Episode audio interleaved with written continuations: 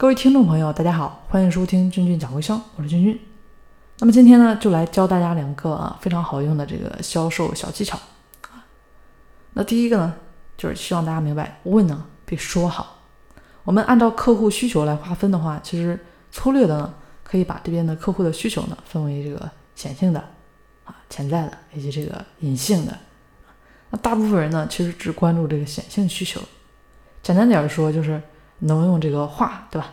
明确的表达出来对方对你的这个产品有需求。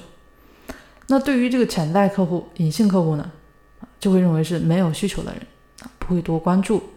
其实呢，这就是我们这个出单率低的一个重要原因了。对于隐性客户，其实他本身呢，可能还没有意识到要对我们的产品啊或者服务进行消费。那么我们作为销售人员呢，就应该对他们进行引导啊，来了解他们需求。发问，那该怎么有效的发问呢？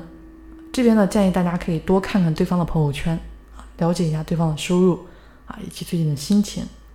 那么其实这么做的话，比直接发问呢要好得多啊。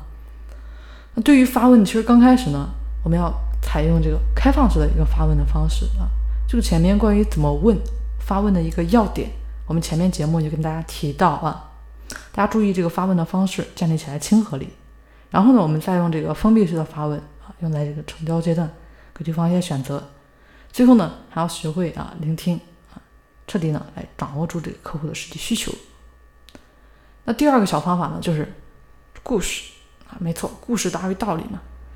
大道理啊，我们从小到大都在听，父母、亲戚、朋友，对吧？老师都时常说起啊。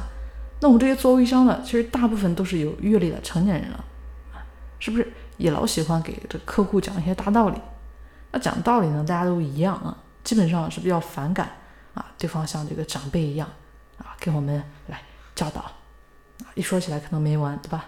啊，顺便呢还强调有多专业。那然后呢，大家想一下，客户是不是就表示不开心了？嗯，我是来买东西的，我又不是来听你讲大道理啊，这不是我们想要的，对不对？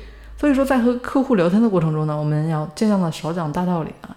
多讲这个故事案例，这样呢也会显得更加的中立啊，相当于变相的，我们呢从第三方那里给自己打个广告。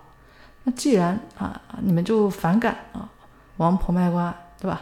这样一个销售策略啊，很多人都是反感的。那么我们就可以和对方呢讲讲其他客户的一个反馈情况啊，把别人的这个反馈呢当做镜子，反衬出自己的好。产品本身啊，并不需要特意的去强调有多好。你越强调本身有多好，其实客户呢啊总是往反的方面想，主要是我们这边呢和这个对方建立一个信赖关系啊，来引起对方的一个注意嘛。产品是客观存在的啊，我们再怎么说的天花乱坠啊，还不如这个有效的沟通，对吧？让客户来相信我们，相信我们说的，来相信我们产品啊，确实是我们说的啊，那么物有所值。好了，那今天呢要跟大家说的就这么多了啊。如果大家还要知道更多打造微商话术的方法，欢迎大家加入我们或持续关注我们的节目。好了，我们下期节目再见。